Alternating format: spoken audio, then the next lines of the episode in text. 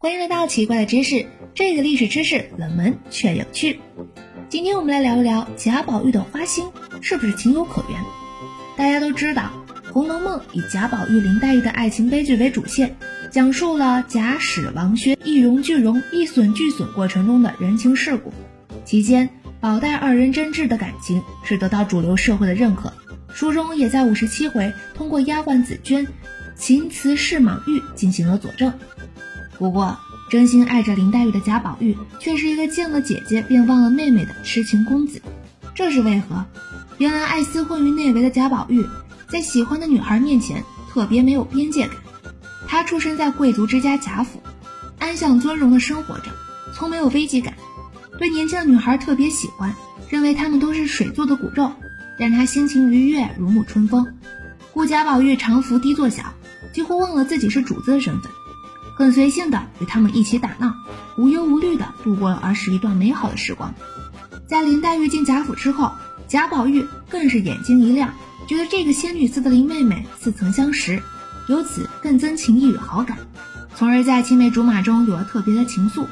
这的确是青春儿女青涩情感的萌芽，大概也就是爱情的朦胧体现吧。只是生活在大观园里的贾宝玉，这身边靓丽女孩太多。他哪能懂得分寸和有边界的去与他们交往呢？虽说他心里面的确有林黛玉，也对她特别的哄着，但还是拎不清，给人没有专一爱情观的感觉。说白了，儿时贾宝玉就是一个什么女孩都愿护却又护不了的护花使者。他在女孩面前根本没有边界感，哪个都好，哪个都理解，哪个都我见犹怜。至于专属情感，似乎找不着影儿。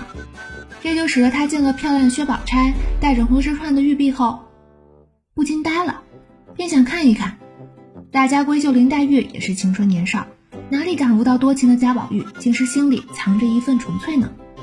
于是便有了二十八回，林黛玉对贾宝玉半含酸涩的打趣儿：“你也不用说是，我知道你心里有妹妹，但只是见了姐姐就把妹妹忘了。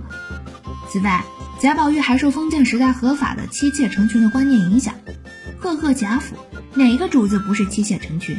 就是贾宝玉的老爹，荣国府严肃刻板的当家人贾政，除了王夫人，不是还有赵姨娘和周姨娘吗？事实上，古代有名望的男子娶妻迎妾，反倒成了有身份的体现，合法合理合情，并没有什么不妥。所以，即便是誉为脂粉队里英雄的王熙凤，面对丈夫贾琏的花心，她也无可奈何。只能拿鲍二家的尤二姐等第三者出气，可见古代的男性在男权社会有着天然的优越感，比需要遵从三纲五常的女性的地位要高得多。原本偏爱女孩贾宝玉哪能不耳濡目染，在如此不平等的环境中被潜移默化呢？他见了姐姐便忘了妹妹，自然便是家常便饭，不足为奇了。所以贾宝玉答复林黛玉的打趣儿才会那样自然，那是你多心，我在不得。还有那个时候的宝黛二人年纪都小，要上升到专一的爱情上还是很困难的。何况是养尊处优的宝二爷贾宝玉地位尊贵，得到了太多溺爱，奶奶贾母宠着，母亲王夫人含在嘴里怕化了，身边伺候的丫鬟又是排着队抢着服务，以致他的住所怡红院都成了贾府最为吃香的地方，连刘五儿、小红等等丫头也都上赶着想去那里当差。在这样的青春王国里。颜值也不错，贾宝玉便在花丛中昏昏然的虚度光阴。周围一片姹紫嫣红，他岂不眼花缭乱？